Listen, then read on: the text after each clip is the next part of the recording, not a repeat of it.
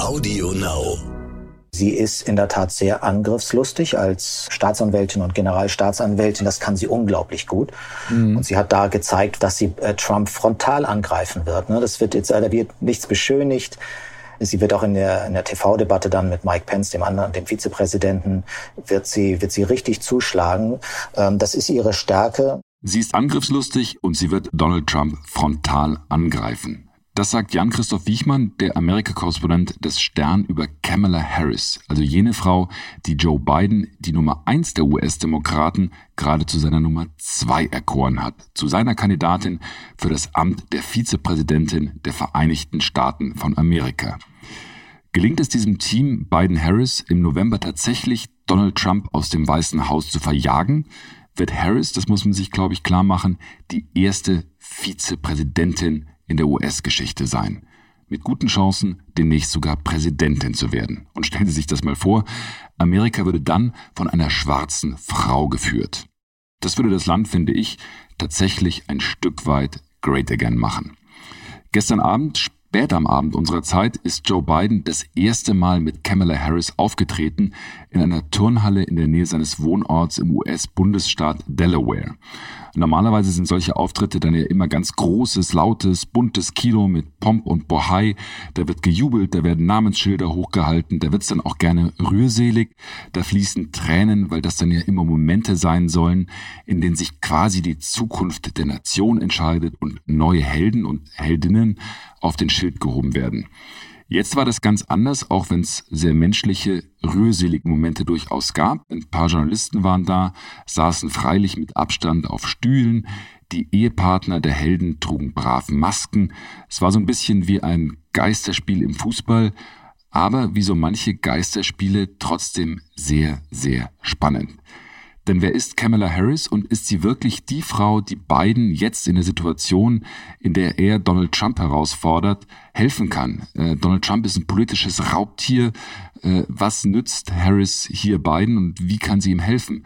Und hat sie das Zeug, wenn Biden tatsächlich nur eine Amtszeit oder sogar weniger das Land führen sollte, dann zu übernehmen, selbst Präsidentin zu werden? Kann Kamala Harris in den nächsten 10, 12 Jahren tatsächlich zu dem Gesicht Amerikas werden.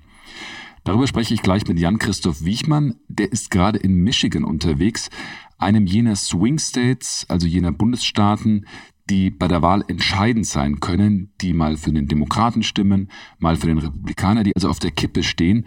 Und Jan-Christoph Wiechmann berichtet, wie dort die Reaktion auf Harris Nominierung ausfällt und ausgefallen ist. Stern nachgefragt. Und damit herzlich willkommen zurück zu Nachgefragt, dem Stern Podcast. Mein Name ist übrigens Florian Güsken und ich finde es super, dass ich Sie heute wieder begleiten darf. Was erwartet Sie in dieser Folge? Ich spreche jetzt gleich mit Jan-Christoph Wiechmann und dann möchte ich von Dr. Michael Wöning, dem medizinischen Experten unseres Vertrauens, wissen, was er davon hält, dass die Russen jetzt behaupten, einen Corona-Impfstoff entwickelt zu haben. Äh, hallo Jan-Christoph. Grüß dich, Florian. Du, als wir vor ein paar Wochen über den US-Wahlkampf äh, gesprochen haben, hast du gesagt, dass für Joe Biden es tierisch wichtig ist, wen er zur Vizepräsidentschaftskandidatin macht. Jetzt ist es entschieden. Kamala Harris wird Bidens Nummer zwei und gerade sind die beiden das erste Mal gemeinsam als Team aufgetreten in Wilmington, in dem, in Delaware, dem Heimatstaat von Joe Biden. Wie fandst du den Auftritt? Ich äh, glaube, der war überzeugend. Also die beiden ähm, hatten eine Frische, hatten eine Angriffslust vor allem. Also sowohl äh, Joe Biden als auch Kamala Harris haben quasi so einen Großangriff gestartet auf Trump äh, und äh, haben damit, glaube ich, ähm, gezeigt, dass sie jetzt bereit sind, dass sie mit äh, auch mit einer Stimme sprechen.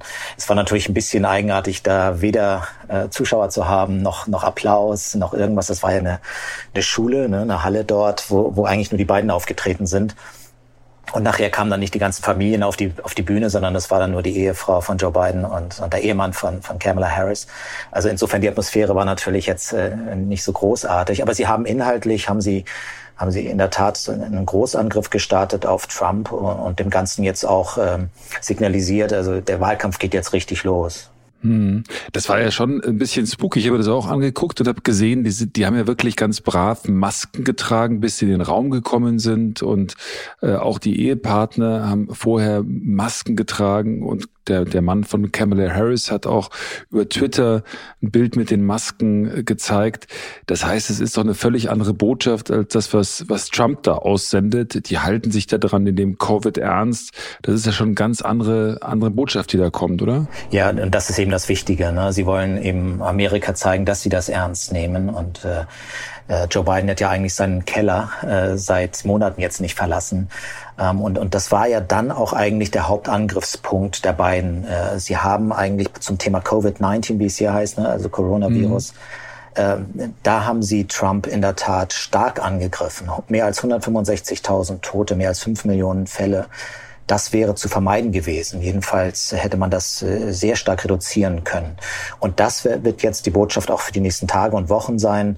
Das, was Amerika hier erlitten hat, war nicht notwendig. Und Sie haben ja da auch dann äh, Europa oder, oder die entwickelten Nationen als Gegenbeispiel gebracht. Ne? Mhm die dann eben in der Lage waren, zum Teil die Wirtschaft jetzt wieder zu öffnen, während in Amerika es ja eine, eine zweite Welle gab oder die erste ist noch nicht richtig äh, abgeebbt. Insofern, das wird ein großes Thema sein und das haben Sie heute zum ersten Mal so richtig formuliert. Jetzt haben sich ja heute alle im Prinzip auf die Kamala Harris auch konzentriert oder ähm, wie ist, hat die denn auf dich gewirkt? Wie war ihr Auftritt? Wie hat die gesprochen? Äh, fandest du das gut oder war das eigentlich, ist, ist sie zurückgeblieben hinter dem, was man von ihr erwartet hat? Nee, das, das war schon gut. Also ich, ich habe sie nun häufiger gesehen im Wahlkampf. Ähm, das war jetzt auch nicht überraschend. Ne? Sie hat eigentlich einen, einen, ähnlichen Auftritt hingelegt wie vorher auch. Sie, sie ist in der Tat sehr angriffslustig als Staatsanwältin und Generalstaatsanwältin. Das kann sie unglaublich gut. Mhm. Und sie hat da gezeigt, dass sie äh, Trump frontal angreifen wird. Ne? Das wird jetzt, da wird nichts beschönigt. Sie wird auch in der, in der TV-Debatte dann mit Mike Pence, dem anderen, dem Vizepräsidenten, wird sie, wird sie richtig zuschlagen. Ähm, das ist ihre Stärke. Das hat sie auch im Senat ja gezeigt, äh, in den ganzen Hearings. Das, das macht sie richtig gut. Sie hat dann natürlich auch eine andere Seite von sich präsentiert, ne? das, äh, die Seite dann der, der Mutter und, äh, ähm, und die schwarze Frau natürlich vor allem, die jetzt Geschichte macht. Ne? Auch das hat aber sie, aber sie, hat, sie, sie, sie, hat keine leiblichen mhm. Kinder, ne? Sie hat Kinder, äh, soweit ich das verstanden habe. Richtig, ja. Sie adoptiert, hat, ne? Ja, sie hat Stiefkinder.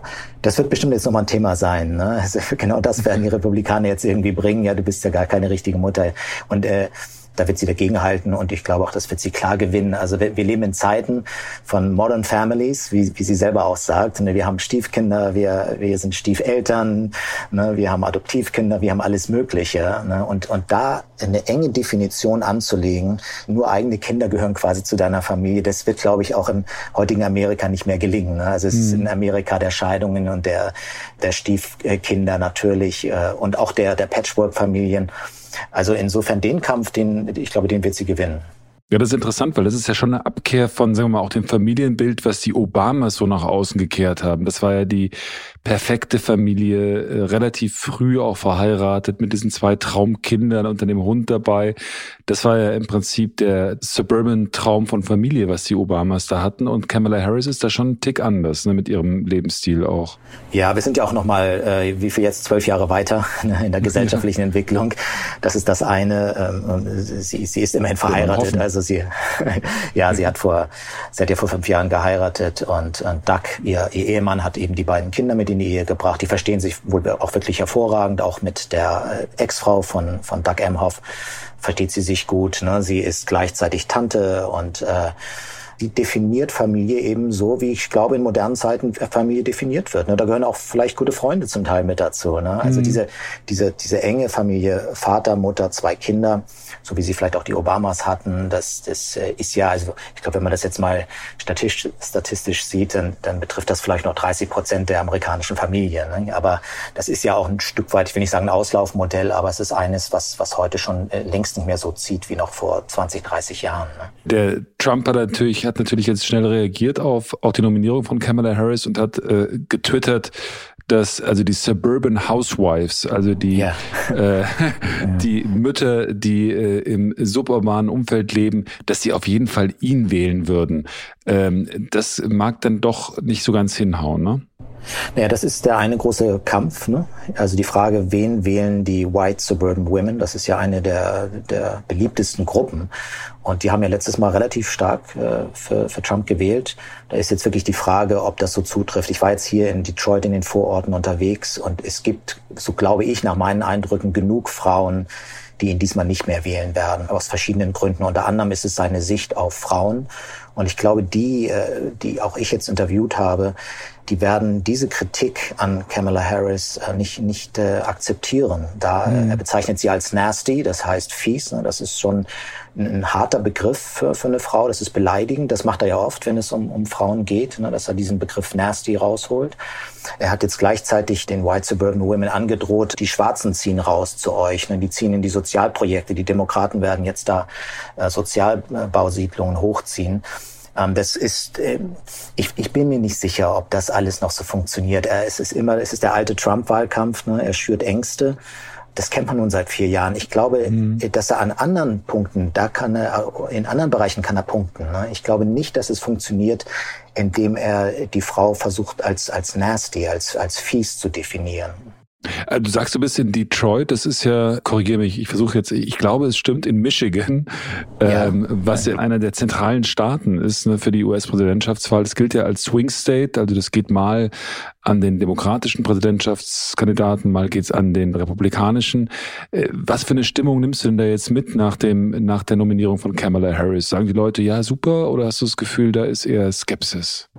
Ja, du, ich habe heute äh, mit mit etwa zehn Leuten gesprochen. Das ist jetzt natürlich nicht repräsentativ, aber ich kann dir so ein paar Eindrücke mitteilen. Und zwar zum einen bei schwarzen Menschen in der Stadt Detroit, die stellen 80 Prozent der Stadt Detroit, ne, mhm. die ähm, äh, letztes Mal für Hillary Clinton nicht so stark gewählt haben wie für Barack Obama.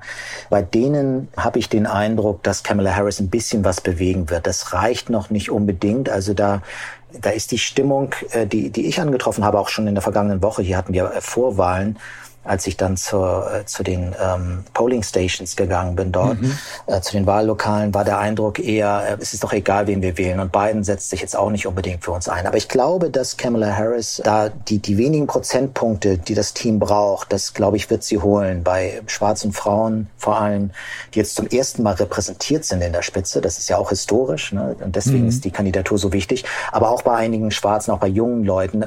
Es, es müssen gar nicht so viel mehr sein. Letztes Mal haben 75 50.000 äh, Schwarze weniger gewählt in Detroit und Trump hat mit 10.000 Stimmen Vorsprung gewonnen. Also du brauchst nur so ein paar Prozent jeweils bei den Suburban Women, bei den, bei den Schwarzen in den Städten, überall so ein paar und dann hast du den Staat Michigan gewonnen. Und das, äh, das gilt dann eben auch hoffentlich aus deren Sicht für Pennsylvania und für Wisconsin.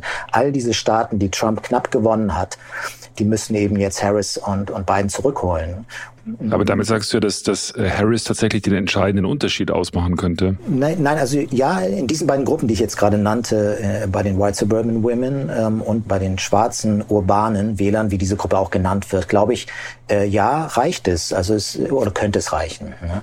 Also es, es könnte eben sein, dass dann, wenn sie dann nur fünf bis zehn Prozent mehr entscheiden, doch diesmal zur Wahl zu gehen, dann, dann wären das eben die entscheidenden, um nachher den Sieg zu bringen in Michigan. Du, du brauchst ja nur eine Stimme mehr mhm. und dann hast du den Staat gewonnen. Und da ist Kamala Harris, glaube ich, eine, eine gute Wahl. Bei den Frauen ist sie, ist sie eine gute Wahl. Sie gilt als pragmatisches Moderat, hat gleichzeitig was Frisches, ist eine historische Wahl. Also da insgesamt ist es, glaube ich, die aus, meiner Sicht jetzt erstmal die richtige Entscheidung gewesen. Hm. Die ist ja, ich meine, letzten Endes haben sich ja viele auch bei den Demokraten gewünscht, äh, lasst uns doch Michelle Obama dann als äh, zweite nehmen, als Vizepräsidentschaftskandidatin oder auch viel besser als Präsidentschaftskandidatin. Die ist jetzt wahrscheinlich äh, die Person, die am nächsten an Michelle Obama drankommen könnte, oder ist das falsch? In, in der Beliebtheit meinst du jetzt? Ja. Also so wie die wirkt, die hat ja, man hat ja auf Twitter und äh, auch über die sozialen Medien, Medien hat man verschiedene Videos von ihr auch gesehen, wo sie wahnsinnig locker ist, wo sie tanzt, mm, ja. wo sie sympathisch rüberkommt. Das ist natürlich alles inszeniert, aber es tut ja doch seine Wirkung. Und wenn man sich die, die die Presseberichterstattung nach der Nominierung anguckt, dann wird sie bejubelt. So mein Eindruck. Ja, sie wird so beliebt wie Michelle Obama wahrscheinlich nicht. Ne? Sie ist ja die beliebteste Amerikanerin, glaube ich, oder mhm. die beliebteste Frau der Welt sogar. Aber gut, klar, das war ja klar, Michelle Obama tritt natürlich nicht an. Und äh, insofern, Joe Biden hatte ja die Wahl, er hatte sich entschieden, er will eine Frau haben. Es war auch relativ klar, dass er sich für eine schwarze Frau entscheiden wird. Da standen ja auch immerhin sechs zur Auswahl im engeren Kreis und sie war da die Favoritin und ähm, und nach den ersten Reaktionen jetzt zu urteilen, ist es tatsächlich so, dass es für schwarze Frauen und auch Mädchen natürlich, dass da auch ein Stück weit ein Traum in Erfüllung geht. Wir sind auf dem Ticket. Wir ähm, werden auch vielleicht in vier Jahren die erste schwarze Präsidentin haben. Ne? Hat dich denn die, die Entscheidung Bidens dann, weil es gab ja mehrere tatsächlich Kandidatinnen und offensichtlich hat der Biden alle interviewt in einem Prozess, der zehn Tage gedauert hat. Hat dich dann denn die Entscheidung für Harris in irgendeiner Form überrascht? Nein, eher nicht. Also sie war Favoritin, ne, weil sie bereits ja im Wahlkampf äh, angetreten ist. Insofern hatte sie die Erfahrung des Wahlkampfes, sie hat die Angriffe erlebt, sie musste sich wirklich durchchecken lassen. Also da war relativ klar, da sind jetzt nicht noch irgendwelche Leichen im Keller, vermutlich. Ne. Sie ist Senatorin, sie war also hatte quasi den höchsten Posten von allen Konkurrentinnen ähm, sie hatte eine gewisse Medienpräsenz bereits, ist zwar gescheitert im Wahlkampf an relativ früh auch an, an einigen anderen ähm, Kandidaten, nicht nur an Joe Biden. Ähm, aber sie war aufgrund ihrer Erfahrung, auch aufgrund äh, ihrer Erfahrung als Generalstaatsanwältin von Kalifornien, ähm, war sie schon Favorite. Ne? Insofern ähm, überrascht hat es mich nicht. Auch, dass er eine Frau, eine schwarze Frau nimmt, war wenig überraschend. Wir sind im Jahr von Black Lives Matter. Das Thema Racial Justice, ne, das ist hier ein, ein riesengroßes natürlich. Ja, aber es war ja doch insofern überraschend, als die, du hast es schon erwähnt, die ist ja selber im Vorwahlkampf der Demokraten in Primaries angetreten, ist da dann relativ schnell raus, aber hat in der TV-Debatte Biden ziemlich hart attackiert. Also die hat ihm vorgeworfen, dass er mit konservativen Politikern aus den Südstaaten ganz früher in den 70ern zusammengearbeitet hat und ähm, hat gesagt, dass sie eigentlich davon profitiert hat, dass damals die Politik eben dem beiden nicht gefolgt ist. Und das war ein ziemlich harter Angriff. Äh, wie ja. kann das jetzt sein, dass sie plötzlich jetzt umgeschwenkt ist? Ja, auch das ist kein Problem. Also das ähm, hat äh, Joe Biden auf ähnliche Weise auch mal mit Barack Obama versucht, als die beiden Konkurrenten waren. Und dann wurde Joe Biden bekanntlich Vizepräsident von Barack Obama. Also erstens ist Biden kein nachtragender Mensch, sondern er ist äh, eigentlich sehr versöhnlich in seiner Art und war ja eigentlich vorher auch schon mit äh, Kamala Harris befreundet. Deswegen hat ihn diese Attacke damals so überrascht und auch ein bisschen überrumpelt. Äh, und Politik ist ein Kontaktsport und, und es war klar, dass sie, sie war in einer Situation, da sie angreifen musste. Sie lag in den Umfragen zurück und dass sie sah das auch als, als letzte Chance sozusagen. Und inhaltlich hat sie ja recht. Also sie hat Biden da kritisiert, wo er auch zu kritisieren ist. Bei seinen Abstimmungen in den 70er und 80er Jahren äh, auch bei seiner Haltung, auch gegenüber ähm, Schwarzen. Also insofern inhaltlich war das voll zu vertreten und das äh, sieht auch Joe Biden heute so. Er hat sich auch weiterentwickelt, war 36 Jahre im Senat und hat dann natürlich ein paar Abstimmungen dabei gehabt, die er heute auch bedauert. Mhm. Also Insofern, nee, da bleibt nichts übrig. Also die können weiter natürlich befreundet sein. Äh, und wenn sie sich mal angegriffen haben, ich meine, Barack Obama und Hillary Clinton haben sich wie wild angegriffen und nachher mhm. wurde, wurde Clinton dann äh, auch Außenministerin. Also das gehört dazu. Es scheint ja da eine ziemlich interessante Verbindung zu geben zwischen den Bidens und Kamala Harris und zwar über den verstorbenen Sohn von Joe Biden. Der heißt Bo Biden und war auch Generalstaatsanwalt, ich glaube, in Delaware. In Delaware, Delaware selber, ja. Delaware und hatte da wohl eine relativ enge Beziehung dann auch zu Kamala Harris, offensichtlich beruflich professionell, die dann auch privat geworden ist und offensichtlich zu einer Freundschaft geworden ist. Die haben das jetzt immer wieder in Vordergrund gestellt, gestern und, und heute. Und Biden hat jetzt sogar gesagt, dass sie quasi ein Ehrenmitglied der Familie Biden sei. Ähm, welche Rolle spielt da dieser Sohn und wie glaubwürdig ist das oder ist das jetzt alles so ein Aufstrich, den man Nein, das ist, es ist in der Tat glaubwürdig. Die beiden waren, äh, waren wirklich im engen Kontakt und es hat, ist natürlich eine sehr, sehr emotionale Geschichte. Bo ist ja an Krebs gestorben vor, ich glaube jetzt drei Jahren inzwischen. Mhm. Äh, und damals entschied sich Herr Joe Biden erst, äh, ich kann nicht mehr in der Politik aktiv sein. Das hat ihn so dermaßen mitgenommen, verständlicherweise. Die waren wirklich ganz, ganz eng als Vater und Sohn. Und es war sehr bewegend, was jetzt auch Kamala Harris äh, heute sagte, ähm, über, über die Freundschaft, die, die in der Tat so existierte und, und auch darüber, welche Beziehung Joe Biden und, und sein Sohn Bo hatten. Äh, und äh, ich meine gesehen zu haben, dass äh, Joe Biden auch Tränen in den Augen hatte. Das ist natürlich, es ist sehr, sehr bewegend. Und die beiden haben zusammengearbeitet und haben zum Teil auch in der Zeit der großen ähm, Rezession, also nach 2008, 2009, 2010, haben sie sich die Banken vorgeknüpft und haben da wohl fast täglich telefoniert. Ich, da ist, glaube ich, jetzt nichts, ähm, da wird nichts äh, konstruiert, sondern ähm, das ist eine Freundschaft, die existierte und die große Trauer existierte auch auf Seiten von Kamala Harris und, mhm. und dadurch auch die Verbindung zur Biden Family. Und Biden ist, ist ein Familienmensch, öffnet auch seine Familie für viele andere. Also man kann ihm vielleicht eine Menge vorwerfen, aber er ist, äh, er ist ein guter Mensch. Ich glaube, das, das wird keiner bestreiten. Er ist, ist, ein, ist ein offener, herzlicher Mensch, der sich in der Tat für andere einsetzt und der seine Familie öffnet für so viele andere auch. Und das hat er ja auch mit den Obamas gemacht. Auch das ist eine glaubwürdige Freundschaft geworden. Ne? Mhm. Klar, da ist auch manchmal ein bisschen Show dabei, das, das gehört mit dazu. Aber es ist ein, äh, ich glaube, ein, ein grundanständiger, herzlicher Mensch. Das, das mhm. glaube ich schon. Ne? Wenn man sich vorstellt, in der TV-Debatte rollt dann Donald Trump mit all seinen rhetorischen Fähigkeiten und auch mit seiner Fähigkeit, ein Publikum zu begeistern, über diesen doch etwas, sagen wir mal, manchmal tattrig wirkenden beiden drüber, kriege ich zumindest schon ein Stück weit mit der Angst zu tun. Ist das eine Gefahr, die du auch siehst, oder wird das durch all das ganze politische Drumherum aufgefangen? Nee, ich glaube, da, da liegt eine gewisse Gefahr. Das ist ähm, richtig erkannt. Äh, und zwar ist Biden Heute hat er alles abgelesen. Hm? Da mhm. kann ihm nicht, kann nicht so viel schiefgehen. Er ist ja bekannt für seine Fehler, für seine rhetorischen Fehler. Er ist auch wirklich nicht mehr der frischeste in, in Debatten. Das konnte man ja auch äh, im letzten Jahr sehen. Mhm. Ähm, er wurde oft von den anderen geschlagen. Er war nie der beste Debate, sowieso nicht. Und dann in, in diesem Jahr noch mal weniger. Also er, er schnitt eigentlich immer so als fünf, sechs Beste ab. Äh, in der Tat kann äh, Trump ihm dann noch mal gefährlich werden. Und Trump wird sich natürlich genau darauf vorbereiten. Es ist auch dann vielleicht so die letzte Chance. Ne? Es kommen ja drei Debatten, es geht Ende September los, geht in den Oktober dann hinein. Äh, und bisher sieht es für ihn nicht gut aus. Ähm, er kann zwar hier und da nochmal punkten, aber er braucht natürlich irgendwann so einen Game Changer, wie es dann heißt. Ne? Und das könnten die Debatten sein. Biden wird mhm. sich natürlich bestens vorbereiten. Aber er ist nicht der schlagfertigste. Äh, er kommt nicht so ganz, oft nicht so ganz auf den Punkt. Also ist, da liegt eine Gefahr für die Demokraten. Das sehe ich genauso. Und kann, glaubst du, dass Harris auch diese Schwäche von beiden also ein Stück weit wettmachen kann, weil die gilt ja, die kommt ja schon leidenschaftlich rüber und ein Stück weit emotionaler und man spürt bei der schon, dass sie, dass sie Power hat. Äh, ja, wie, sie kann wie, das wie, aber nicht. Sie kann das nicht wettmachen, denn sie tritt ja nicht an. Also die beiden mhm. werden alleine in irgendeinem Studio sitzen, auch ohne, vermutlich ohne Publikum. Mhm. Das wiederum ist dann äh, für Trump dann nicht so gut.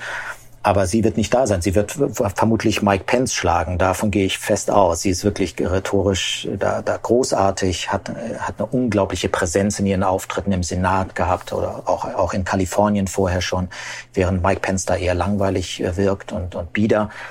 Aber in den äh, drei Debatten ist Biden auf sich allein gestellt. Nicht umsonst hat auch Donald Trump eine vierte Debatte gefordert, weil er glaubt, dass er da, dass er mhm. da Biden schlägt müssen wir abwarten. Ich glaube, für Biden wird es dann darum gehen, wenn er dann noch so führt, wie er momentan führt, dann wird es darum gehen, die einfach zu überleben ne? und äh, äh, da nicht die ganz großen Einbußen zu haben. Ich gehe nicht davon aus, dass er der strahlende Sieger sein wird, wenn er vielleicht auch, auch inhaltliche, gute, natürlich sehr gute Argumente hat so ähm, wird es schwer, glaube ich, oder so, so, so wird Trump viele Angriffe fahren. Und da wird es übrigens auch darum gehen, ob er mental fit ist. Ne? Also Trump wird mhm. das machen. Er wird den, wird die schmutzigsten Seiten zeigen und wird wahrscheinlich fragen, äh, sag mal, bist, wie, wie mental fit bist du? Machen wir mal einen Test hier. Kannst du die, die Wörter hintereinander fehlerfrei aufsagen? so. Der, äh, also ich, ich kann mir vorstellen, was da alles in den Vorbereitungen jetzt läuft. Ne?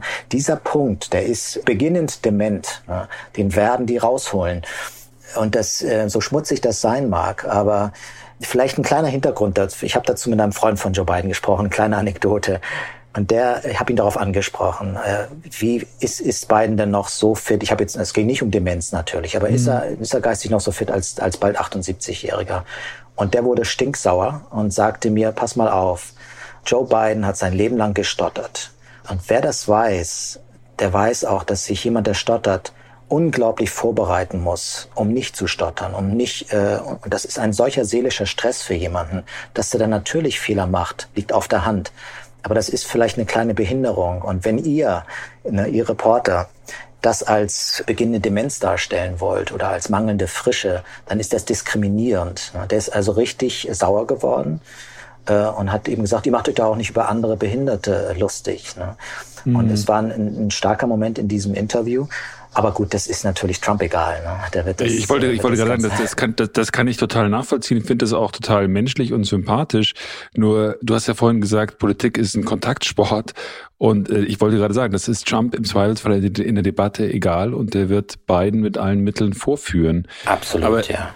Da nochmal meine Frage auch. Ich meine, Kamala Harris ist ja letzten Endes jetzt mehr als die Nummer zwei. Äh, es ist ja. klar, dass, dass Biden ist äh, 77, wahrscheinlich macht er bloß eine Amtszeit, wenn überhaupt. Das heißt, letzten Endes ist sie damit möglicherweise die designierte Nummer eins der Demokraten, vielleicht sogar fürs nächste Jahrzehnt. Ist denn äh, das auch ein Teil des Kalküls, dass man sagt, da ist mit setzt man jetzt eine 55-Jährige hin, die auch den Wählern vermittelt, naja, wenn der Biden es nicht ganz schafft, die ist komplett vital. Absolut, natürlich. Also ist klar, da ist ein Generationswechsel, auch, im, auch gegenüber Mike Pence, gegenüber Trump wirkt sie natürlich jünger. Sie kann die nächsten zehn Jahre natürlich, zunächst als Vizepräsidentin, dann als Präsidentin, dann kann sie natürlich gut zwei Amtszeiten machen. Sie ist jetzt das Gesicht der, der Demokratischen Partei. Also zunächst mal, wenn, wenn sie gewinnen natürlich und dann als Vize, dann wird sie mit Sicherheit 2024 antreten. Es ist ja wirklich nicht davon auszugehen, dass Biden dann mit 82 nochmal antritt. Mhm. Dann, dann äh, ist sie 2024 mit Sicherheit die Kandidatin. Gut, wenn sie dann gewinnt, dann, äh, dann kann sie bis, ja, bis, wo sind wir dann? 2032 könnte sie dann dranbleiben. Also mit zwei Amtszeiten nie. Also es ist eine klare Entscheidung, die hat er jetzt getroffen. Sie ist das Gesicht der Demokratischen Partei. Sie ist äh, die Zukunft. Hm. Wo steht die denn eigentlich politisch? Also das ist ja gerade bei der Frage, wenn man sagt, das ist das Gesicht der Demokratischen Partei vielleicht fürs nächste Jahrzehnt. Äh, wo ist sie denn politisch zu verorten? Äh, Soweit links wie Sanders? Nee, ne? Nein, nein, nein, nein. Sie ist, sie ist eher im Zentrum. Sie ist eher bei Biden. Also Biden gilt ja als moderat, gemäßigt, so im Zentrum der Demokratischen Partei. Ein bisschen flexibel, ist ein bisschen weiter nach links gedriftet im Lauf der, der Jahrzehnte, wie die Partei selber auch und, und sie genauso in den äh, Vorwahlen hat sie versucht, sich zwischen quasi dem Sanders, dem linken Flügel zu positionieren und dem gemäßigten in der Mitte von, von beiden. Das ist ihr nicht so ganz gelungen. Und daran ist sie ja dann doch auch irgendwie, da ist sie zerrieben worden. Ne? Also der, der linke Flügel ist so stark, muss man natürlich auch sagen. Die kritisieren sie ja auch zum Teil politisch, auch jetzt äh, nach der mhm. Nominierung noch dass sie da, da nicht gegen ankamen und sie kamen dann letztendlich auch nicht gegen das Establishment der Mitte an, also in dem Fall eher Joe Biden. Es gab dann noch zwei andere, Amy Klobuchar und Pete Buttigieg, auch starke Leute.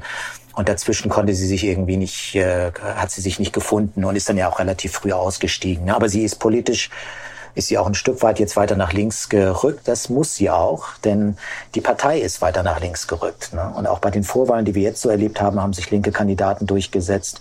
Also die Forderungen an das Establishment sind sehr, sehr klar. Bewegt euch verdammt noch mal weiter nach links, was äh, Gesundheitsversorgung angeht, was Mindestlohn angeht was Polizeibrutalität angeht. Äh, und, und man sieht jetzt in den vergangenen Monaten, wie sie das auch bereits getan hat. Also Kamala Harris hatte auch eine Flexibilität, wenn man, man kann es auch Opportunismus nennen. Äh, also sie ist da äh, politisch erfahren genug, um zu wissen, wie der Wind gerade weht. Die hat ja einige Wahlerfahrungen. Also die ist in Kalifornien, ist sie erst zur Staatsanwältin gewählt worden. Da wird, ich glaube in San Francisco sogar, da wird man ja tatsächlich dann auch gewählt durch eine Wahl die Demokraten. Ja. Dann ist sie Generalstaatsanwältin in Kalifornien geworden. Ich habe gelesen, dass sie da aber auch durchaus in der Kritik stand, weil sie zum Teil äh, tatsächlich zwar gesagt hat, politisch, ja, ich bin gegen die Todesstrafe, aber die Todesstrafe dann vor Gericht dann doch verteidigt hat in ihrer Rolle. Was hat die denn eigentlich auch als Senatorin schon richtig politisch bewegt? Gibt es da was, wo man sagen kann, da war sie ja wirklich erfolgreich? Also äh, nicht so sehr im Senat. Vorher, in der Tat, da hast du recht, äh, sie hat ähm, eine harte Haltung gezeigt, eine Law and Order Haltung vorher in Kalifornien. Und das mhm. war vielleicht auch politisches Kalkül. Sie wollte eben zeigen, dass sie dass sie dort, wo die Demokraten angreifbar sind, dass sie dort herkommt, dass sie dort stark ist, wenn es um Law and Order geht. Das war ja eher immer ein republikanisches Thema.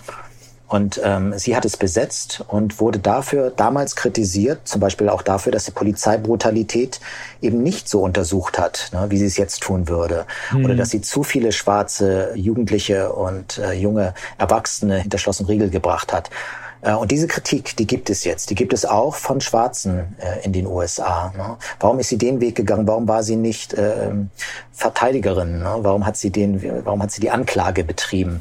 Und da muss sie jetzt auch noch was tun. Also das reicht jetzt auch noch nicht. Das, äh, die, die Kritik an Polizeibrutalität und die Unterstützung von Black Lives Matter, die, die reicht jetzt da noch nicht. Da muss sie sicherlich noch einige Gespräche führen.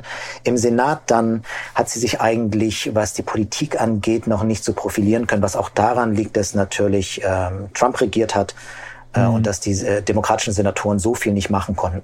In einer mhm. Sache hat sie sich ausgezeichnet, und zwar als quasi als Anklägerin der Trump-Regierung. Wenn es also bestimmte äh, Anhörungen gab von äh, Mitgliedern des Kabinetts oder auch von seinen Kandidaten für den Supreme Court, dann war sie unglaublich pointiert und hat als beste von allen eigentlich diejenigen angegriffen, so wie sie es auch vorher mhm. schon getan hat, ne, als Staatsanwältin. Das ist ihre ihre absolute Qualität und das wird sie in den kommenden äh, 83 Tagen mit Sicherheit auch mit der Regierung Trump machen. Das wird eine Generalverurteilung werden und ich glaube, dass die die wird stark sein, weil sie weil sie daherkommt. Ja, man würde sich ja eigentlich wünschen, dass sie dann gegen Trump zumindest in den De Debates antritt, weil das ist wahrscheinlich um einiges unterhaltsamer als das, was dann in der Debatte von, von Biden versus Trump, Trump kommt. Sie, sie, sie, sie, stammt ja aus San Francisco, aber es heißt auch, dass sie letzten Endes das Silicon Valley hinter sich hat. Also die großen Tech-Firmen. Ich habe Bilder gesehen, wo sie fast ganz freundschaftlich mit äh, Sheryl Sandberg von Facebook saß. Stimmt das so? Ist das auch deine Wahrnehmung, dass sie im Prinzip auch jemand ist, der mit den Tech-Firmen gut klarkommt? Ja, ja, sie kann mit denen ganz gut und sie brauchte ja auch vorher schon bei ihren Campaigns die Unterstützung, das Fundraising und da ist Silicon Valley ja die Nummer eins neben Wall Street. Äh, und da hat sie sich äh, relativ viel auch, auch sichern können und es ist denen relativ nah. Äh, insofern, ich weiß, ich weiß noch nicht, ob das groß hilft. Die Demokraten müssen beim Fundraising noch ein bisschen aufholen. Die haben zwar jetzt gestern groß zugelegt nach der Verkündung, aber auch Trump hat ein exzellentes Fundraising und hat Biden im vergangenen Monat geschlagen. Also das Silicon Valley ist in erster Linie hinter den Demokraten und, und ich glaube, dass die aber auch Biden genauso unterstützt hätten wie, wie sie. So viel mehr wird da nicht zu holen sein. Sie ist übrigens, nur um dich äh, kurz zu korrigieren, sie ist ähm, aus Oakland und, und äh, das ist ähm, gegenüber von San Francisco, aber es ist äh, mhm. ein interessanter Unterschied, denn äh, Oakland ist Arbeiterstadtteil, ist, ist Mittelklasse, Arbeiterklasse, San Francisco ist natürlich mehr flashy und ist die tolle große Stadt und da machen die Kalifornier durchaus einen, einen großen Unterschied. Sie kommt also aus, aus vielleicht einem etwas ich will nicht sagen kleinstädterischen Milieu, aber die Mutter ist war alleinerziehend und äh, sie hat auch, wenn man so will, ein bisschen härtere Zeiten miterlebt und ist darauf mhm. auch stolz. Ne? Nicht nur ähm, ist sie mit ihrer Mutter auf die Demos gezogen für Bürgerrechte, sondern ähm, sie, sie äh, musste sich auch selber durchkämpfen. Ne? Und das ist Teil ihrer Biografie, äh, auf, auf die sie sehr stolz ist. Der Vater ist ja Jamaikaner, ne? Und die Mutter ist Inderin, soweit ich das gelesen hatte. Und die, die, Eltern haben sich, die Eltern haben sich dann aber getrennt, als sie sechs war, sagst du, oder sind, haben sich dann scheiden lassen? Ja, fünf, sechs, in dem haben sich dann scheiden lassen, als sie sieben war dann, ja. Mhm. Mhm. Und die ist ja dann später aber schon an eine relativ renommierte Uni gegangen, nämlich die Howard University in Washington DC, richtig? Richtig, ja. Es ist eine, eine schwarze Universität. Ne? Es gibt in den USA einige mhm. Universitäten, die historisch äh, schwarze Unis sind. Als zur Zeit der Segregation ähm, gingen jetzt Schwarze auf schwarze Universitäten irgendwann. Und die sind zum Teil geblieben. Ne? Die gibt es immer noch. Sie ist auf eine dieser Universitäten gewesen. Ähm, sie gilt jetzt nicht als die Elite-Uni, äh, aber es ist eine, eine, eine starke, eine, eine gute Uni und als sie mal von einem Reporter gefragt wurde, warum sie auf die Uni gegangen ist und nicht nach Harvard oder Yale oder äh, eine der richtig tollen Unis, da wurde sie äh, super sauer, weil sie das als rassistisch empfunden hat. Ne? Warum müssen, müssen alle nach Harvard und Yale gehen und warum nicht auf eine starke schwarze Uni? Hm. Insofern ist sie stolz darauf, auch auf die Zeit da. Sie ist auch stolz darauf, dass sie auf, äh, als Kleinkind mit Bussen in, in weiße Gegenden gefahren wurde um dort äh, zur Schule zu gehen. Das war Teil der des Desegregation, wie es hier heißt, ne? also quasi der, der Vermischung von den vorwiegend weißen äh, Schulen und, und, und schwarzen. Äh, und sie war da äh, eine der ersten Kinder damals, die davon quasi betroffen waren oder die das auch nutzen konnten. Und auch darauf ist sie stolz. Also sie hat eine Bürgerrechtsgeschichte durch ihre Mutter, die dafür gekämpft hat. Auch ihr Vater hat für Bürgerrechte in den 60er Jahren gekämpft. Und sie hat das aufgenommen. Und das ist auch authentisch, glaubwürdig. Was glaubst du, ist denn so deren Hauptbotschaft momentan? Also von, von dem Ticket Biden-Harris. Also ich habe rausgehört aus der Rede, uh, we're in the battle for the soul of the nation. Also ja. wir sind in dem Kampf um die Seele dieser Nation. Ja. Da kann man jetzt sagen, das ist übri übliches Politgeblubber, aber man kann sagen, es, da ist ein Kern Wahres dabei. Der Obama hat gesagt, it's time for a change. Uh, nee, nee, yes we can. Sorry. Ha. Yes we can, ja. das klingt fast banal yes, dagegen, ja. Yes, yes we can uh, we're in the battle for the soul of the nation und, und Biden hat dann auch gesagt, also das, was wir als Amerika bieten können, ist, dass man die Wahl hat. Das klingt schon wieder ein Stück weit kompliziert. Wo, wo siehst du deren Hauptclaim für den, für den Wahlkampf? Ja, ist das, das schon also, erkennbar? Ja, sie haben zwei ähm, Parolen. Ne? Das eine ist uh, Winning the Battle for the Soul of America. Das ist natürlich, klingt sehr martialisch, ne? die Seele der Nation mhm. zu retten.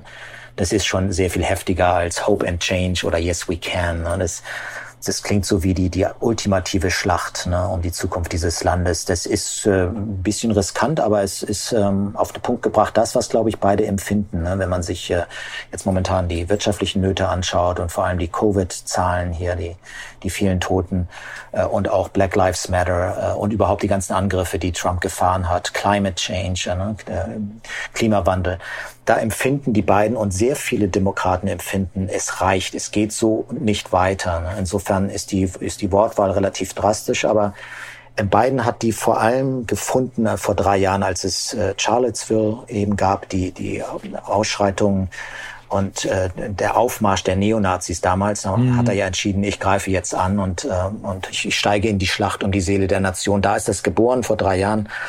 Äh, auch das ist relativ glaubwürdig, denn Trump hat ja damals äh, die Neonazis zum Teil noch verteidigt und das ist eben sehr unamerikanisch aus seiner Sicht ne? und auch aus der Sicht von Kamala Harris. Der andere Begriff, der jetzt fällt, ist We Build Back Better. Also wir, wir bauen uns besser wieder, oder wie, wie sagt man im Deutschen, ne? wir, wir bauen wieder auf und zwar besser und damit meinen sie, ne? wir kommen zurück nach Covid, nach der Rezession, müssen wir jetzt in Amerika bauen, äh, indem wir Arbeiterrechte stärken, das ne, Mindestlohn verbessern. Wir, wir müssen zurückkommen von den ganzen Krisen und müssen sehr viel mehr, mehr Menschen mitnehmen dabei. Ne? Denn das ist den Demokraten auch klar. Sie haben, sie haben auch unter Obama nicht genug getan. Ne? Und äh, Trump mhm. ist ein Resultat davon gewesen und das wollen sie jetzt besser machen. Aber we build back better das ist ja schon fast schon akademisch alliterativ. Äh, und dann hast du, hast du auf der anderen Seite hast du We're in the Battle for the Soul of the Nation. Das ist ja dann eher so pastoral. Äh, ich kann das schon verstehen, auch, auch was diese, also quasi die, dass das die, die Losung ist, die man aus der aktuellen Lage von Amerika zieht.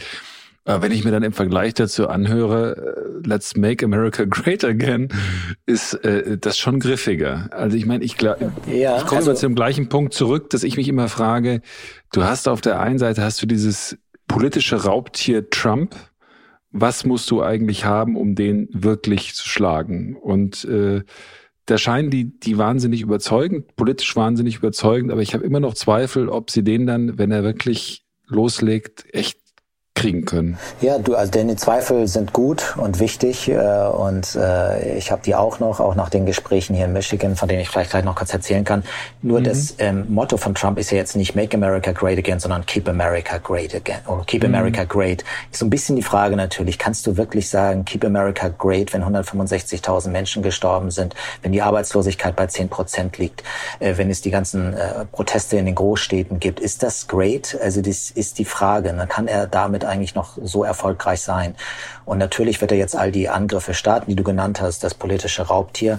Aber wenn die Lage relativ schlecht ist, dann, dann gehen einem da schon so ein paar Argumente aus. Dennoch, mhm. auch ich habe nach, äh, auch nach diesen Reisen hier durch Michigan, durch die, die Swing States hier, äh, bin ich mir auch weiter unsicher und, und glaube auch, dass es wichtig ist, den Umfragen, die beiden zehn Prozent Vorsprung geben, noch nicht so ganz zu glauben. Denn äh, zum Beispiel das, das Thema Wirtschaft ist eines, was die Menschen wirklich stark bewegt.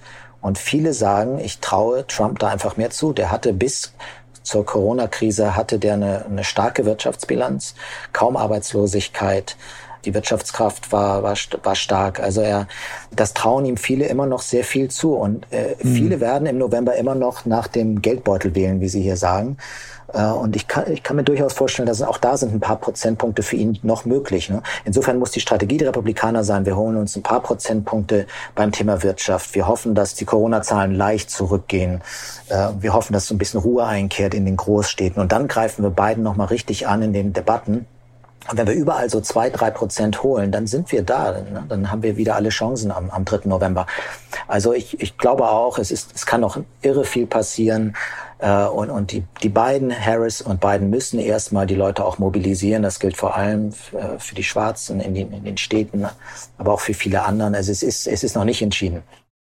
Wenn du von deinen Gesprächen da in Michigan darauf Bezug nimmst, gibt es da was, was dich wirklich überrascht hat, wo du sagst, boah, das ist, hätte ich jetzt nicht gedacht, dass die Stimmung so ist oder dass Leute momentan immer noch so denken? Ja, ich glaube, das da so ist, Moment? ja, also die Hauptaussage von vielen ist, ich mag nicht, wie Trump sich äußert. Ich mag nicht, wie er Twitter benutzt. Kann er nicht mal seine Klappe halten? Äh, ich mag nicht, wie er Leute angreift. Kann er sich nicht mal wie, wie ein normaler Mensch verhalten? Aber ich wähle seine Action und nicht seine Worte. Und die Action aus, aus Sicht von nicht wenigen Wählern ist, hey, ne, die Arbeitslosigkeit war im Keller und das kriegt er auch irgendwie wieder hin. Zweitens, der Dow Jones steuert wieder Rekorde an. Das ist für viele Amerikaner verdammt wichtig. Ne? Die haben ihre, ihre Altersgelder, die haben ihre Pensionen angelegt in, in Aktienfonds.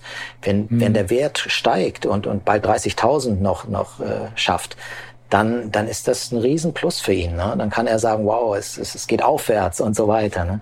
Also was mich überrascht ist eben, dass sie, obwohl sie obwohl einige ihn nicht mögen, es gibt genug, die ihn immer noch vergöttern, aber obwohl einige ihn nicht mögen, werden sie trotzdem für ihn stimmen, weil sie glauben, dass seine Politik nicht die schlechteste fürs Land war.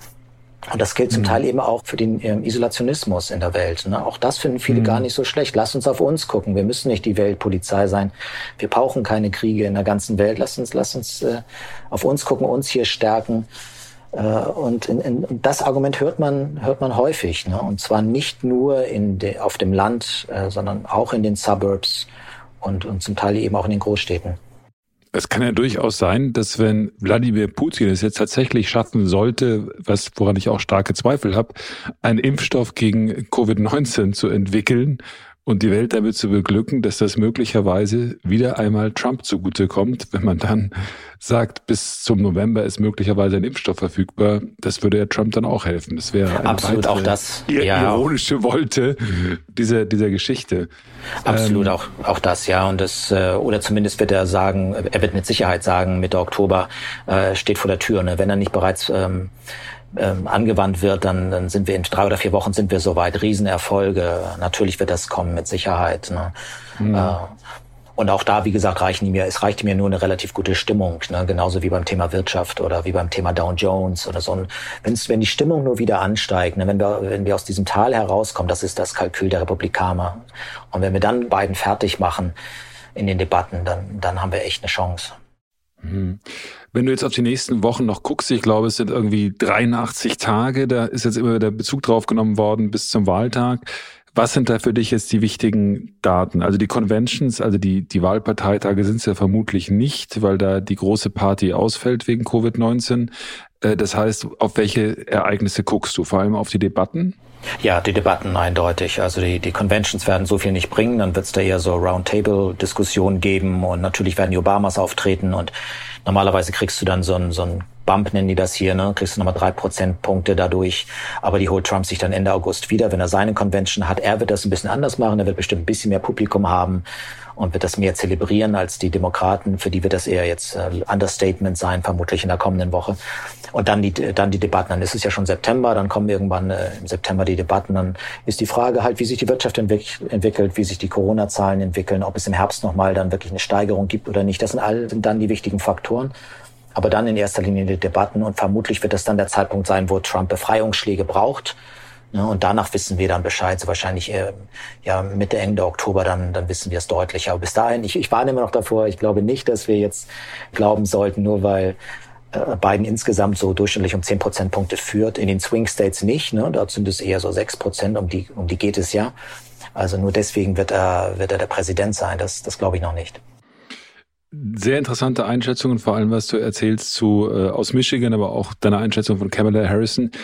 Dir nochmal tausend Dank dafür, dass du dir heute Zeit genommen hast. Ich bin wahnsinnig gespannt, was in den nächsten Wochen passiert und würde mich freuen, wenn wir irgendwann bei Gelegenheit nochmal sprechen könnten. Ja, tausend jederzeit gern, Florian. Melde dich jederzeit. Klar, mach mir. Dankeschön dir. Ne? Okay, alles klar. Ciao. Tschüss. Ciao.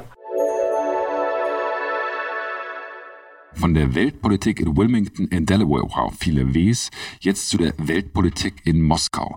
Denn dort führt Wladimir Putin, der russische Präsident, eine Art kalten Krieg mit anderen Mitteln. Denn Putin träumt von einem Sputnik-Moment, oder sagt man Sputnik?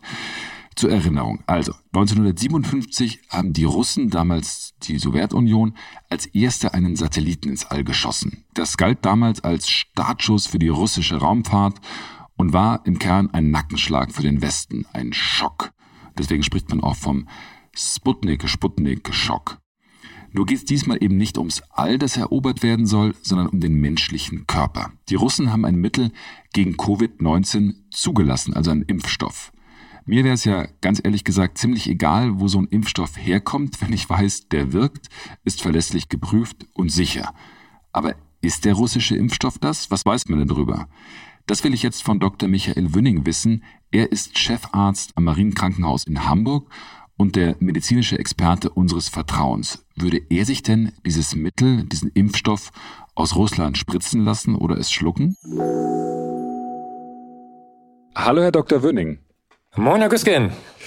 Also die Jagd nach dem Corona-Impfstoff ist ja jetzt sowas wie der Kampf ums All in den 50er und 60er Jahren. Der russische Präsident Wladimir Putin hat gesagt, er würde jetzt einen Sputnik-Moment anstreben. Also der will jetzt aller Welt zeigen, dass die Russen die Ersten sind bei der Entwicklung von einem Corona-Impfstoff. Und die haben ja jetzt auch einen Impfstoff zugelassen. Jetzt mal ehrlich, würden Sie sich den spritzen lassen? Also ich knüpfte an mein letztes Zitat an, wo wir über die Schulkinder gesprochen haben. Da habe ich das Wort schon mal benutzt, nämlich russisch Roulette. Und hier ist es im wahrsten Sinne des Wortes russisches Roulette, ähm, weil wir viel zu wenig wissen. Und es kann gut sein, dass das jetzt der heilige Gral ähm, im Impfstoffwettkampf ist, aber wir wissen es nicht. Und allein diese Unwissenheit ähm, bringt mich dazu, dass ich es mir nicht spritzen lassen würde. Auf keinen Fall. Hm. Aber ich meine, das ist ja möglicherweise auch Teil des Konzepts, dass man gesagt hat, äh, die, es ist jetzt gar nicht klar, äh, es wird nicht transparent genug gemacht, äh, wie die Forschung dazu aussieht, was für Ergebnisse, was für Zahlen es dazu auch gibt. Richtig. Kann man dem überhaupt in irgendeiner Form dann trauen? Naja, es ist so, dass wir in Deutschland, wenn wir Impfstoffe zulassen über die Paul-Ehrlich-Gesellschaft, Paul-Ehrlich-Institut, ist es so, dass wir ähm, bestimmte Phasen in einer Arzneimittelzulassung durchschreiten müssen. Und bei den Russen ist diese dritte Phase eigentlich noch gar nicht transparent und offen oder durchgeführt worden. Das heißt, wir haben eine Entwicklung auf einem ja, wissenschaftlichen und ja, mäßig klinisch getesteten Niveau, haben aber noch lange nicht die Qualitätsstandards, wie wir sie hier in Deutschland anlegen würden. Und das macht es halt gefährlich, weil es gibt einige Impfstoffe, die gerade erst in dieser dritten entscheidenden klinischen Phase durchgefallen sind, weil sie dort Schwachstellen gezeigt haben und nie die Marktreife erlangt haben, obwohl die ersten Phasen durchaus vielversprechend waren. Das sind wie viele Phasen insgesamt und äh, woraus bestehen die genau, diese Phasen? Also eigentlich haben wir, um das schnell zu machen, fünf Phasen. Als erstes muss man anfangen, so die Identifizierung überhaupt des krankmachenden Antigens zu bekommen. Das muss man finden und auch erstmal isolieren. Mhm. Und dann fängt man an mit einer Phase von präklinischen Tests, das heißt sowohl im Labor, aber auch Zellstudien oder, oder auch Tierversuche, die gemacht werden. Wenn das erfolgreich war, und diese Phase dauert normalerweise jede einzelne Phase schon zwei bis fünf Jahre, je nach Komplexität des Impfstoffs, gehen wir in die drei klinischen Phasen. Das sind dann das erste Mal wirklich Untersuchungen mit menschlichen Probanden. Das erste Mal ist es die Phase 1, eine Gruppe von ungefähr 30 bis 50 gesunden Patienten, wo überhaupt überprüft wird, ob das, was wir da machen, sicher ist. Das heißt, gibt es eine Sicherheit und gibt es eine Verträglichkeit im ganz Allgemeinen. Diese Phase wird dann angeschlossen von einer Phase, wo man mehrere Patienten schon nimmt. Das sind so zwischen 200 und 400 Patienten so im Durchschnitt, wo geguckt wird, ob diese Sicherheit äh, beim Patienten weiterhin gegeben ist. Und wir finden die Dosis, weil nicht jede Dosis ist ja genau zielführend. Man kann unter- oder überdosiert sein. Und wenn das erfolgreich ist, und das war der Punkt, wo die Russen gesagt haben, jawohl, das klappt, jetzt lassen wir zu, dann wird in Deutschland noch die sogenannte Phase 3 kommen. Und das ist halt eine Art von, von Massentestung. Das heißt, die Wirksamkeit des Wirkstoffs, gerade was Nebenwirkungen und, sagen wir, Wirkung in der breiten Masse, weil wir sind ja Gott sei Dank alle individuell mit individuellen Vorerkrankungen und vielleicht auch individuellen Neigungen zu Nebenwirkungen, ob das dann noch funktioniert. Und diese drei Phasen dauern normalerweise, wenn wir jetzt nicht in der Pandemielage wären, vier bis sieben Jahre. Mhm. Aber es ist ja klar, dass äh, momentan die ganze Welt daran interessiert ist, äh, diese, äh, diese Phasen und auch diese Entwicklung zu beschleunigen. Was halten Sie denn für realistisch, welch, was für ein Zeitpunkt, wann ein Impfstoff dann entwickelt sein kann? Und was glauben Sie, wird das dann im Westen, in Amerika entwickelt werden, in China oder in Russland? Was wäre da Ihr Best Guess? Ich denke so, es gibt äh, ungefähr zehn Firmen, die ich am Markt für, für wirklich jetzt an vorderster Front in der Entwicklung halte, die solide Ergebnisse in den ersten Phasen haben. Auch äh, zwei, zwei deutsche Firmen sind damit bei. Ich glaube schon, dass äh, die Unternehmen in den USA sehr wahrscheinlich relativ weit mit vorne sein können, aber ich, auch den deutschen Kandidaten spreche ich relativ große Chancen zu. Mhm. Aber das, was in Russland passiert, würden Sie jetzt erstmal als tatsächlich russisch Roulette betrachten und äh, äh würden da jetzt sagen, wir müssen erstmal abwarten, bis Sie tatsächlich transparent ihre Forschungsergebnisse auch machen? Was ist für dieses Kriterium? Ab wann nehmen Sie das ernst, was da passiert? Das russische Roulette äh, bezieht sich darauf, wie ich gesagt habe, wenn wir nachher die Phase 3 Studie haben, gibt es durchaus Stoffe, die dort nicht funktioniert haben. Da muss man sich den, den russischen Impfstoff etwas genauer angucken. Und der russische Impfstoff ist jetzt nicht so, dass der irgendwie mit der heißen Nadel gestrickt ist, sondern er benutzt schon Techniken, die weltweit gerade auch ja, angewandt werden. Das heißt, es ist nämlich dieses Gam-Covid-Vac-Lio, so wird dieser Wirkstoff im Augenblick genannt, das ist der, der Handelsname. Der nimmt im Prinzip, das eigentlich schon lange bekannt ist, nämlich er nimmt uns bekannte Viren, Adenoviren, zwei Stück, nämlich vom Typ 5 und 5, äh, 26, 5 und 26. Und das sind sogenannte trojanische Pferde oder wie in der Medizinersprache sind Vektoren. Die werden erstmal im Labor äh, die krankheitserregenden Funktionen weggenommen und dann packen sie die DNA, also die Erbinformation des Spike-Proteins, also des Proteins, das aus diesen Spitzen von dem Coronavirus, den wir jetzt ja alle mittlerweile äh, im Aussehen kennen, dorthin mit hinein. Also diese, Und wenn man dann, diese Adenoviren, über die wird quasi dann das Gegenmittel in unsere Körper geschossen. Habe ich das so richtig Ja, Sie können sich vorstellen, genau, Sie haben das, dieses abgeschwächte Adenovirus, ist das trojanische Pferd und die Soldaten, die da drin sind, das sind die Spike-Proteine, die mhm. dort, die DNA, also nur die Erbinformation, nicht das Protein selber, sondern die Erbinformation ist in diesem Bauch drin. Und jetzt trifft dieses trojanische Pferd, diese Zelle, auf eine Erfolgszelle im Körper, je nachdem, wo es dann gerade äh, agiert. Und da regt es die Zelle an, dieses Spike-Protein in geringem äh, Maße zu produzieren. Und auf diese Spike-Proteine, die dann entstehen, da bildet der Körper dann Antikörper. Sorauf ist es einfach gesagt ähm, geplant. Und das ist ein Verfahren, das mehrere angehen. Impfstoffe kann man verschieden konzipieren, aber das ist durchaus ein verbreitetes Herangehen. Aber wie gesagt, uns fehlt die Massentestung, damit die Massenergebnisse, um einzuschätzen, ob das wirklich funktionieren kann. Mhm.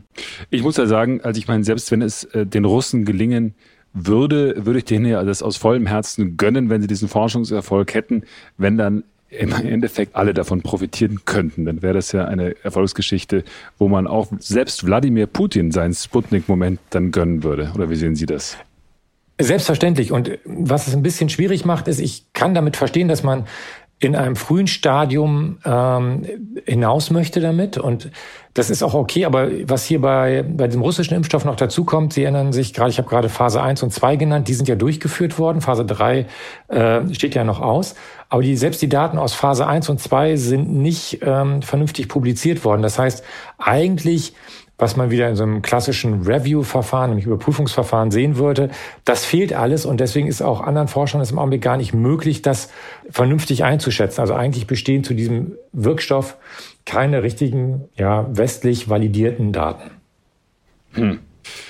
Dann hoffen wir mal, dass trotzdem, ob in Russland oder im Westen, bald jemand diesen Impfstoff entwickelt. Denn äh, das hat ja Jens Spahn heute gesagt, die Zahlen, die steigenden Zahlen sind tatsächlich besorgniserregend und äh, lassen einen schon, äh, bereiten schon Sorge jetzt vor allem vor dem Herbst.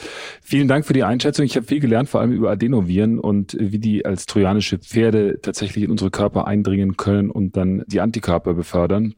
Vielen Dank dafür und ich freue mich auf das Sehr nächste gerne. Gespräch. Bis dann. Tschüss. Anzumerken wäre vielleicht noch, dass es zwar die Sowjetunion war, die den Sputnik, oder ist es der Sputnik, ja egal, äh, ins All schoss, aber es waren die Amerikaner, die den ersten Menschen auf den Mond brachten. So, das wär's für heute. Klingt ja immer so ein bisschen armselig, wenn man sagt, bewertet uns, abonniert uns bei iTunes oder folgt uns bei Spotify. Trotzdem, für uns ist es echt wichtig, deshalb tun Sie uns den Gefallen, bewerten Sie uns, abonnieren Sie uns, trauen Sie sich. Würde mich auf jeden Fall sehr freuen. Ansonsten wünsche ich Ihnen noch eine tolle Woche. Mein persönliches Highlight ist natürlich jetzt auch dieses Politikspektakel in den USA, aber ich muss zugeben, ich freue mich auch auf den Fußball, auf die Spiele der Champions League in Lissabon. Ist ja auch großes Spektakel ohne Massen vor Ort und trotzdem sehr, sehr spannend. Vielleicht gucken Sie das ja auch. Mich würde es auf jeden Fall freuen, wenn Sie das nächste Mal dabei wären. Bis dahin, alles Gute. Tschüss. Stern nachgefragt. Dieser Podcast ist Teil der Initiative Zeit, die Dinge neu zu sehen. Audio Now.